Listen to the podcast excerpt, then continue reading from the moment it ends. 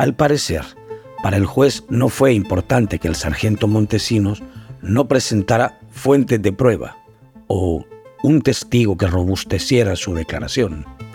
Tampoco le dio el mismo valor a la contradicción entre él y el jefe policial que la que le otorgó a la contradicción entre la versión de Samuel y la de su cuñado. Y así se decidió la primera condena contra uno de los habitantes de la isla, el Espíritu Santo. Te damos la bienvenida a El Faro Audio. Ahora puedes escuchar nuestros reportajes en el momento que más te convenga Sigue nuestro canal en tu plataforma de podcast favorita y no te pierdas las historias importantes de Centroamérica.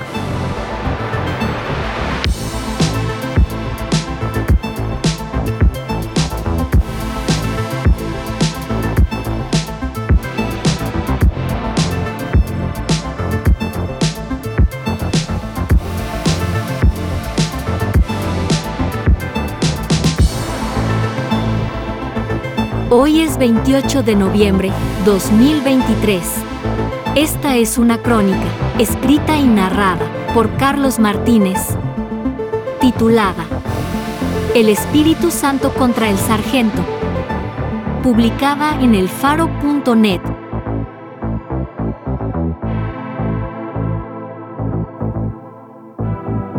Ha quedado, dijo el juez, plenamente establecida la participación delincuencial del justiciable, puesto que de la misma se extraen elementos que incriminan con certeza positiva que el adolescente en mención es parte de la agrupación ilícita criminal Pandilla 18 Sureños con función de colaborador. Y de haber tenido un martillo, ese hubiera sido el momento propicio para sellar su decisión con un martillazo solemne sobre la mesa de aquel tribunal de Usulután antes de anunciar que Samuel deberá pasar los siguientes 10 años de su vida en una cárcel. ¿Quién sabe cómo se figuran esas dos palabras? 10 años en la cabeza de un muchacho. ¿Hasta dónde le alcanzó la vista para asomarse a un tiempo que es superior a la mitad de su vida? ¿Qué recuento de errores habrá hecho si es que le alcanzó el pensamiento para hacer un recuento de algo? ¿Cómo habrán sonado? ¿Con qué voz? Las palabras del sargento que lo hundió en aquel juicio. El lunes 4 de julio de 2022 por la mañana, el sargento Montesino salió a patrullar, junto con su unidad de infantes de marina, la zona urbana de la isla El Espíritu Santo, o sea, la parte de la isla donde hay casas, detectando la presencia de siete individuos que se aprestaban a dejar víveres a unos pandilleros que se habían escondido en el manglar circundante, o que estaban enmanglarados, según el atestado judicial. Al notar a los militares, aquellos hombres intentaron darse a la fuga, pero el sargento Montesino dirigió una maniobra envolvente para evitar que escaparan. Una vez acorralados, el sargento reconoció entre los sujetos al único de ellos que era menor de edad, a quien en días anteriores había visto con sus propios ojos abasteciendo un campamento de malvivientes igual de enmanglarados por lo que procedió a su detención. Junto con el menor, identificó además que cinco de los sujetos que lo acompañaban eran también colaboradores de la pandilla, así que también los detuvo y posteriormente los remitió al puesto policial de Puerto El Triunfo a eso de las nueve de la mañana. O al menos, eso es lo que el sargento Montesinos dijo al juez, según quedó escrito en el documento en el que consta la sentencia. Tres semanas después de aquel juicio, el día 16 de noviembre, un grupo de campesinos, familiares de los detenidos, mayoritariamente mujeres, se presentó ante la sede de la Fiscalía del Departamento de Usulután para acusar al sargento Montesinos de mentir bajo juramento y para dejar en acta que están dispuestos a probarlo en una corte. En la acera, frente a la sede fiscal, escuchaban atentos las indicaciones del abogado que les acompañaba. Entonces, lo que vamos a declarar es sobre el lugar, día y hora en que ocurrió la captura. El delito es falso testimonio, pero si no se recuerdan de eso a la hora de declarar, ustedes pueden explicar. No sé qué delito es, pero yo sé que no es correcto mentir sobre el día, hora y lugar en que se captura una persona porque en el juzgado ellos están bajo juramento, les dijo el abogado. Y entonces, uno por uno, entraron a la fiscalía a declarar que las cosas ocurrieron de la siguiente manera. Alexis. Era domingo 3 de julio y Alexis había llegado a casa con su cena de pupusas. Vivía en una casa de un solo espacio que compartía con su madre y su padre. Intentó irse sin papeles a los Estados Unidos y para costear el viaje sus padres hipotecaron su casa, pero fracasó en el intento. Y ellos perdieron la casa empeñada, así que se mudaron al espacio de él. La casa, hecha de bloques de ladrillo, tenía la puerta cerrada y las dos ventanas abiertas para invitar a la brisa a pasearse por ahí. Afuera, en un patio cercado con alambre, había una chanchera con una marrana que había parido hacía algunas semanas. Los tres se habían acomodado frente al televisor que daba el resumen de noticias semanal por el Canal 6, donde además prometían transmitir, luego del noticiero, la película Día de la Independencia. Pasaban apenas las siete de la noche. Las siete de la noche en la isla es ya noche cerrada, noche oscura. En tierra, la luz solo es hija de los bombillos de las casas, de algunas tiendas y de las dos o tres pupuserías que abren esta tarde. En el cielo se desparrama un espectáculo de estrellas, y en el mar navegan algunos cayucos de pescadores que van bordeando los manglares alumbrando las raíces con sus lámparas. Y si acaso la luz en la lancha de los infantes de marina. Abra la puerta, se oyó una voz, y Marisol, madre de Alexis, asomó por la ventana. Eran los navales habían abierto el cerco de alambre y se asomaban por la ventana de la casa. Les abrimos la puerta. Pasen delante, le dije yo. ¿A qué se debe esta visita? ¿Cuántos viven aquí? preguntaron. Tres, yo, mi esposo y mi hijo, les dije. Y se le quedaron viendo a mi hijo. Uno le dijo, sacate el DUI, y él se lo entregó. Andaban una lista y ya vieron que no andaba el nombre de él. Afirma Marisol, madre de Alexis. En este punto, Marisol y su esposo recuerdan un detalle. La lista era una hoja de cuaderno común y corriente, donde venían escritos varios nombres. Entonces enrolló la lista y se fueron, recuerda Marisol. Los soldados caminaron hasta el cerco y discutieron entre ellos. Dos se regresaron y ordenaron a Alexis que se levantara la camisa. Ahí descubrieron que llevaba tatuados los nombres de sus padres en medio de unas rosas y volvieron a pedirle su documento de identidad. Denles el DUI, hijo. El que nada debe, nada teme, recomendó Marisol. Salieron con el documento donde el jefe, que esperaba afuera del cerco. Los dos señores vieron cómo anotaba el nombre de su hijo en la lista y dos soldados volvieron nuevamente para decirle, nos vas a acompañar. ¿Y a qué se debe eso que me llevan a mi hijo? Y uno me contestó, no madre, solo le vamos a ir a hacer unas preguntas y ya va a venir de vuelta. ¿De verdad? le pregunté yo. Sí, me dijo, no se preocupe. Y ya tiene 16 meses de estar preso, dice Marisol. Desde que se lo llevaron, Alexis ha cumplido años dos veces, porque dos septiembre han pasado desde entonces. Tenía 29 años aquel 3 de julio y ahora, en la cárcel de Mariona, hay un hombre de 31 que no ha vuelto a tener ninguna comunicación con sus padres desde aquel día. Desde luego, Marisol y su marido no se dieron por satisfechos con las promesas del soldado, así que pasados unos minutos se cambiaron y salieron a buscar respuestas al puesto militar. De camino, vimos cuando se metieron a la casa de la hermana Virginia, recuerda Marisol. Samuel. Un mes antes de su detención, Samuel tuvo un problema con uno de los infantes de Marina que patrullaban su isla, por una discrepancia sobre cómo un hombre debe llevar cortado el cabello. O dicho de otra forma, el soldado consideró que el muchacho llevaba un corte de pelo que no era propio de la gente honesta, así que lo obligó a ponerse de rodillas frente a la escuela de la isla. El lugar donde el marino eligió aleccionar al joven fue también parte de la humillación no es posible internarse en el Espíritu Santo sin pasar por ahí. Ocurrió además al pie de un enorme ceibo, tan majestuoso que atrae la señal de Internet que es como un mosquito esquivo en aquella isla. Casi siempre hay alguien sentado entre las raíces de aquel árbol revisando su teléfono, de modo que aquel día el castigo ocurrió a la vista de quien quiso ver.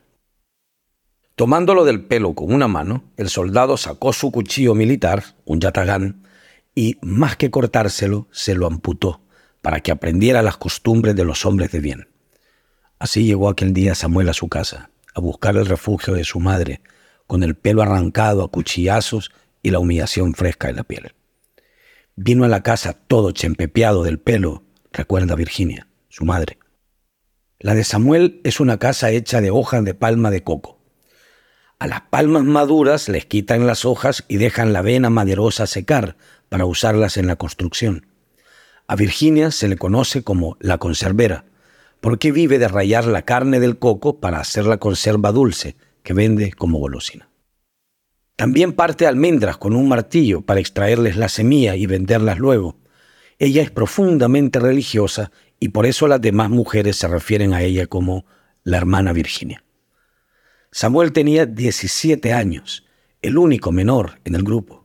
Terminó el noveno grado en la escuela de la isla pero al comenzar a estudiar el bachillerato en el Instituto de Puerto El Triunfo, fue amenazado por los pandilleros que controlaban el sector.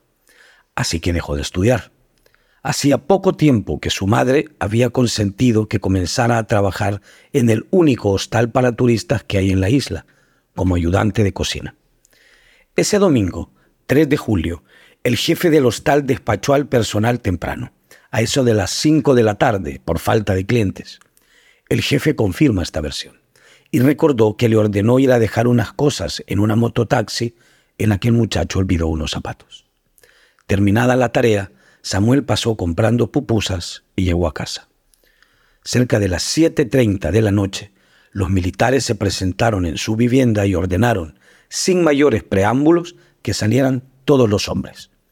Obedientes, Samuel, su padre, su hermano y un cuñado que estaba de visita se formaron delante de los navales, que fueron revisando uno a uno los documentos de identidad, hasta que llegaron a Samuel, que no tenía, por ser menor de edad. Le exigieron el carnet de minoridad, que Virginia corrió a buscar para entregárselo a los soldados. Luego le pidieron que les entregara el teléfono, y el muchacho fue por él. Nos vas a acompañar, le dijeron, y lo sacaron de su casa vistiendo solo una calzoneta, hasta que su hermana pidió permiso para ponerle una camisa. Después, los soldados se lo llevaron por los callejones de tierra. Afuera de la casa, Virginia vio que los soldados conversaban con Kender y sospechó que él había entregado a su hijo. Víctor. Kender no se llama Kender. O sí, dependiendo en qué país se encuentre. Nació en Guatemala y fue asentado bajo ese nombre, pero cuando su madre quiso inscribirlo en El Salvador, el registrador le dijo que ese nombre no era permitido. Así que en el país de su madre, él se llama Kerim. Los soldados se presentaron a su casa pasadas apenas las 7 de la noche del domingo 3 de julio. Llevaban el nombre de su hermano, Víctor, anotado en un papel de cuaderno, pero él no estaba. Luego de revisar los documentos de todos los hombres de la casa, le ordenaron a Kerin que los acompañara a buscar a su hermano. Kerin se resistió hasta donde pudo, pero los militares lo obligaron a salir.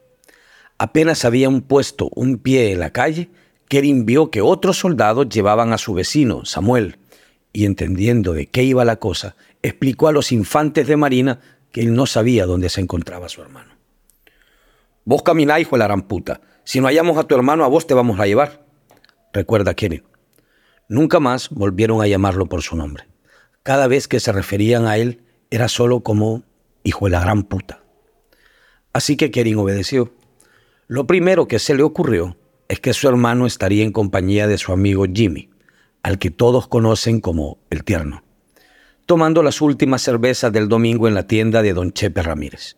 Así que fueron para allá, pero Víctor no estaba ahí.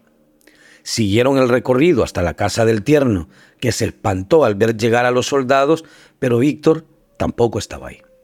Saliendo de la casa del tierno, un cabo de baja estatura le estampó un golpe a Kering en el pecho, con la mano abierta, una técnica muy socorrida entre los militares a la que llaman pechada, y lo volvió a amenazar, creyendo que Kering los estaba mareando para no entregar a su hermano.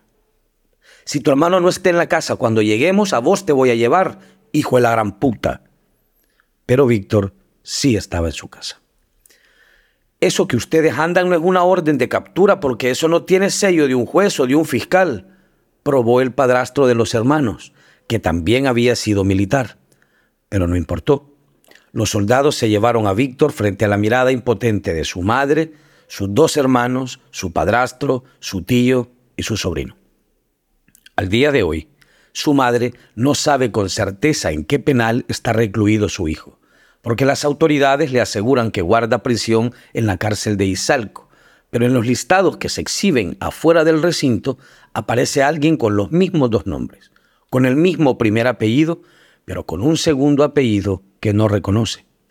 Por las dudas, ella le ingresa paquetes de comida, de ropa y de higiene a ese hombre pero en su cabeza viven unas dudas nerviosas. ¿Estaré alimentando al hijo de otra mujer? Y si ese hombre no es el hijo mío, entonces, ¿dónde está? Cristian. Carolina ayudaba a su sobrina a hacer pupusas pasadas las 7 de la noche, cuando vio pasar a Alexis escoltado por cuatro soldados y tuvo un mal presentimiento. Su marido estaba solo en casa, dándose un baño luego de una jornada de trabajo. Ella abandonó el puesto de pupusas cerca de las 7.30 de la noche. De camino a su casa, escuchó llorar a Virginia y se detuvo a averiguar qué pasaba. Se llevaron a Samuel, dijo Virginia entre lágrimas. Luego de una breve plática, Carolina apuró el paso vigilando el camino para no toparse con los militares. Al llegar, vio que los navales tocaban la puerta de una vecina. Iban a dar las ocho de la noche. Mi esposo estaba que ya a comer iba y yo le hablé, abrí, le dije, abrí que donde Antonina están los soldados. Estás loca, me dijo. Abrí, le dije yo. Él abrió. Yo me metí y enllavamos el portón de afuera. Ya estando dentro, él me dice, ¿querés comer? Pero de los nervios hasta el hambre se me había quitado y él pacientemente estaba comiendo. Controlate, me dijo él. El que no la debe no la teme, me dijo.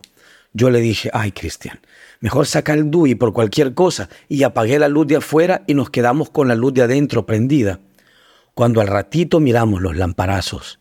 Cállate, le dije a Cristian. Al ratito, sin hacer ruido, estaban tocando la puerta ahí adentro. Se habían saltado el cerco. Espérate, no habrás, me dijo él, que toquen tres veces. Tocaron. Y él abrió la puerta. Estaban dos soldados ya dentro. ¿Cómo te llamas? le dijo uno y le dio el nombre. Necesito que me acompañéis, le dijo. Y se lo llevaron, recuerda Carolina. Ella corrió a la casa de su cuñado, pero él le respondió, ¿y qué querés que haga? Si voy me agarran a mí también. Así que ella se fue al puesto de soldado donde ya estaban detenidos su marido, Alexis, Samuel y Víctor. Entonces vio llegar a Calín por su propio pie, solo, a presentarse ante los militares. Calín. Calín había terminado de pescar aquel día y al llegar a su casa escuchó los rumores de que los navales habían capturado a Alexis y la cosa no le cuadraba. ¿Por qué se habrán llevado al muchacho? Con esa duda salió de su casa, se atravesó la calle a eso de las 7 y 10 de la noche y compró cigarros en la tienda que está casi frente a su casa. Apenas se entretuvo intercambiando algunas palabras con los tenderos y volvió con el tabaco. Al regresar, su mujer le tenía una noticia. Ahí vino a preguntar un soldado por usted. Bueno, le dije a ella, dame de comer, porque si vienen y me llevan, no me voy a ir aguantar hambre. Y comí. Pero a Calín le quedó aquel run run en la cabeza, esperando que llegaran en cualquier momento por él, pero no llegaban. No, le dije a ella, yo voy a ir a ver por qué es que me andan buscando. Y salí. Calín caminó por las calles oscuras, solo, hasta llegar al puesto militar donde ya se reunían algunas personas buscando respuesta por el arresto de sus familiares. Cuando yo llegué, le pregunté a un soldado quién era el encargado de ellos y salió un cabito, bajito, moreno. Cuando llegó el muchacho me preguntó, ¿y vos quién sos? Y yo le respondí, ¿y no que me fueron a buscar, pues? y se me quedó viendo de las patas a la cabeza. Pero ya que viniste, entra, me dijo. Recuerda Kalin. Kalin guardó prisión ocho meses. Es el único de aquella tanda de capturas que volvió a ver la libertad. Lo soltaron dándole las mismas explicaciones que cuando lo arrestaron. Ninguna. Asegura que vio gente morir a punta de torturas. Salió con el cuerpo lleno de escabiosis, también llamada sarna humana, y con una desnutrición severa. Los huesos no se me caían solo por el pellejo, resume él. Pero aquel domingo 3 de julio, Kalin no tenía idea de lo que tenía para el futuro y tuvo humor para reírse de Armando cuando lo vio llegar casi desnudo al puesto policial. Armando. Faltaban pocos minutos para las 10 de la noche cuando los soldados llegaron a casa de Ana. Noche profunda, todos dormidos. Un soldado bajito le ordenó a su hija que se quitara la ropa y la observaron minuciosamente en busca de tatuajes.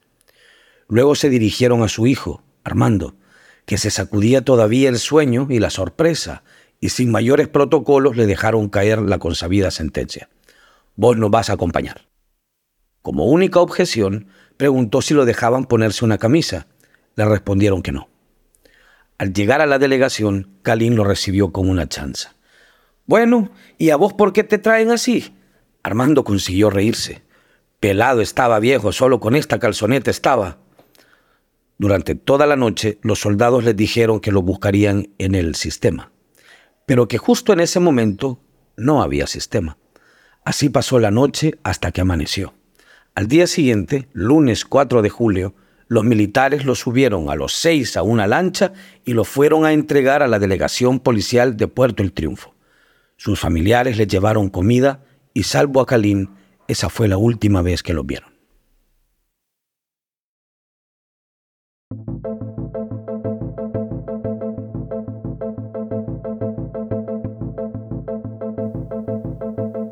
Ángel César Montesinos Flores es sargento de la Marina Nacional y tiene seis años destacado en Puerto El Triunfo. Es responsable del patrullaje marítimo y terrestre de toda la zona, incluyendo sus islas y penínsulas. En la isla El Espíritu Santo existe un puesto militar conformado por ocho elementos de tropa, de cuyas acciones él se hace responsable. El día 25 de octubre de 2023, el sargento Montesino se presentó ante el juzgado de menores de Usulután como testigo de la fiscalía para incriminar a Samuel con el delito de agrupaciones ilícitas. Según el razonamiento del juez, fue el testimonio de este militar el que inclinó la balanza contra Samuel. El sargento Montesino aseguró que las seis capturas de aquella jornada fueron hechas durante la mañana del lunes 4 de julio de 2022 y no por la noche del día anterior, como asegura Kalin, y los familiares de los detenidos. En su versión, ninguna de las personas fue sacada de sus casas por la noche, sino que fueron capturados en una cancha de baloncesto que está ubicada a cuadra y media de distancia del puesto militar, por la mañana. Ninguno de los capturados estaba cenando, viendo noticias o durmiendo, sino reunidos con propósitos criminales e intentando darse a la fuga al notar la presencia de los soldados. Cuando vimos a las personas en la cancha, llegamos donde estaban y ellos hicieron como si se querían ir. No sé sus nombres y no sé dónde viven. Ya las había visto a esas personas en actos de apoyo a las pandillas. Cuando vimos que querían escapar, apresuramos el paso y los rodeamos. Ellos le iban a dejar comida a los pandilleros, dijo, aunque no presentó ante el juzgador ni la comida ni foto de la misma ni ofreció ningún detalle sobre las provisiones que ellos irían a dejar a los pandilleros. Sin embargo, la acusación dice que fueron capturados en flagrancia, es decir, en el momento mismo de cometer un delito. Dijo que tenía meses dándole seguimiento a Samuel, puesto que un día, no recuerda cuál, de un mes, que tampoco recuerda, lo vio con sus propios ojos abasteciendo un campamento de pandilleros. Una vez el menor llegó en una lancha. Nosotros estábamos escondidos en los manglares. Cuando entró llevaba pichingas de agua y otras cosas en bolsas, al parecer comida, y al salir no llevaba nada. Dijo el sargento al juez. Nadie preguntó, o al menos el acta judicial no registra que haya ocurrido, ¿por qué no lo capturó en ese momento?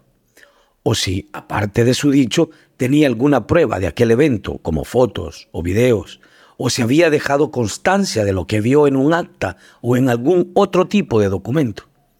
Lo único que logró precisar es que eso ocurrió con el régimen de excepción ya vigente, o sea, entre el 27 de marzo de 2022, día en que entró en vigencia el régimen, y el 4 de julio de ese mismo año, día en que asegura haber capturado a Samuel.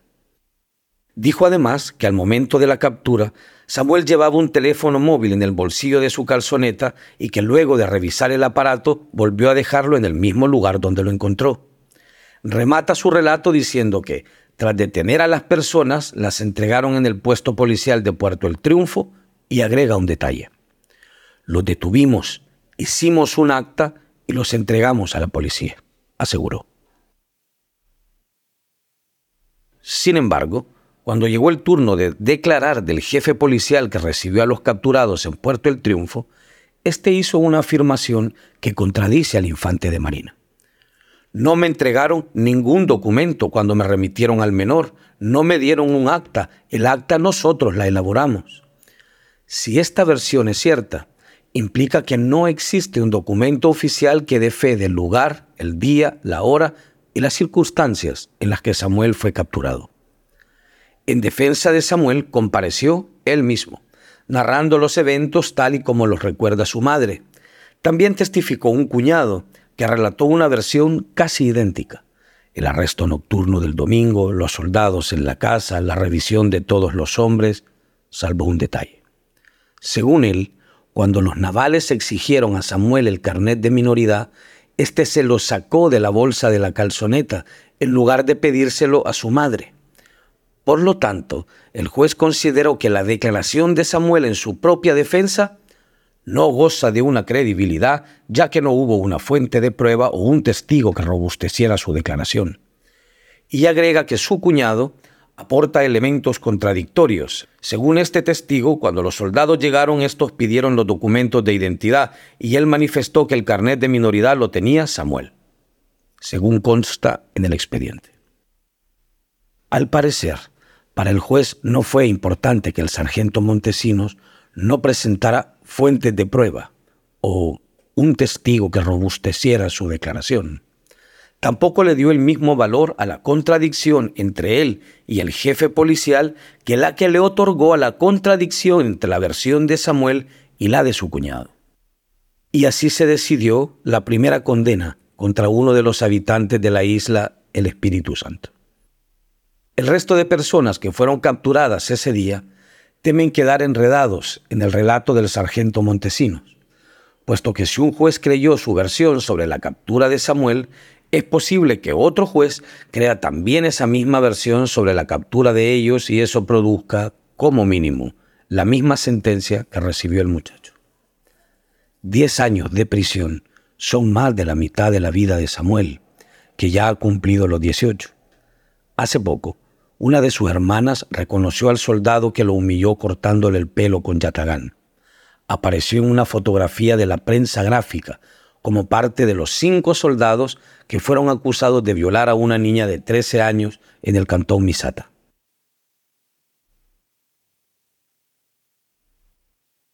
Virginia ha apelado la sentencia y lidera al resto de pescadores, curileros y trabajadores del coco que creen poder derrotar la palabra de un militar en un tribunal de justicia, en medio de un régimen de excepción que en 20 meses ha llevado a la cárcel al mismo número de personas que murieron durante la guerra civil que duró 12 años, 75 mil. Lo que intentan no es poco. De hecho, no hay precedentes conocidos durante el régimen de excepción quizá porque su búsqueda atenta contra una de las esencias procedimentales del régimen. Que un juez le crea a un soldado.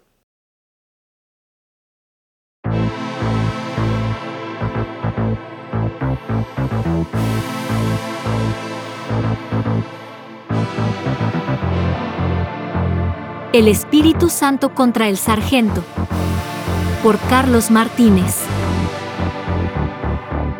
Editores, Oscar Martínez y Sergio Arauz. Fotografías por Carlos Barrera. Producción y musicalización por Omnion.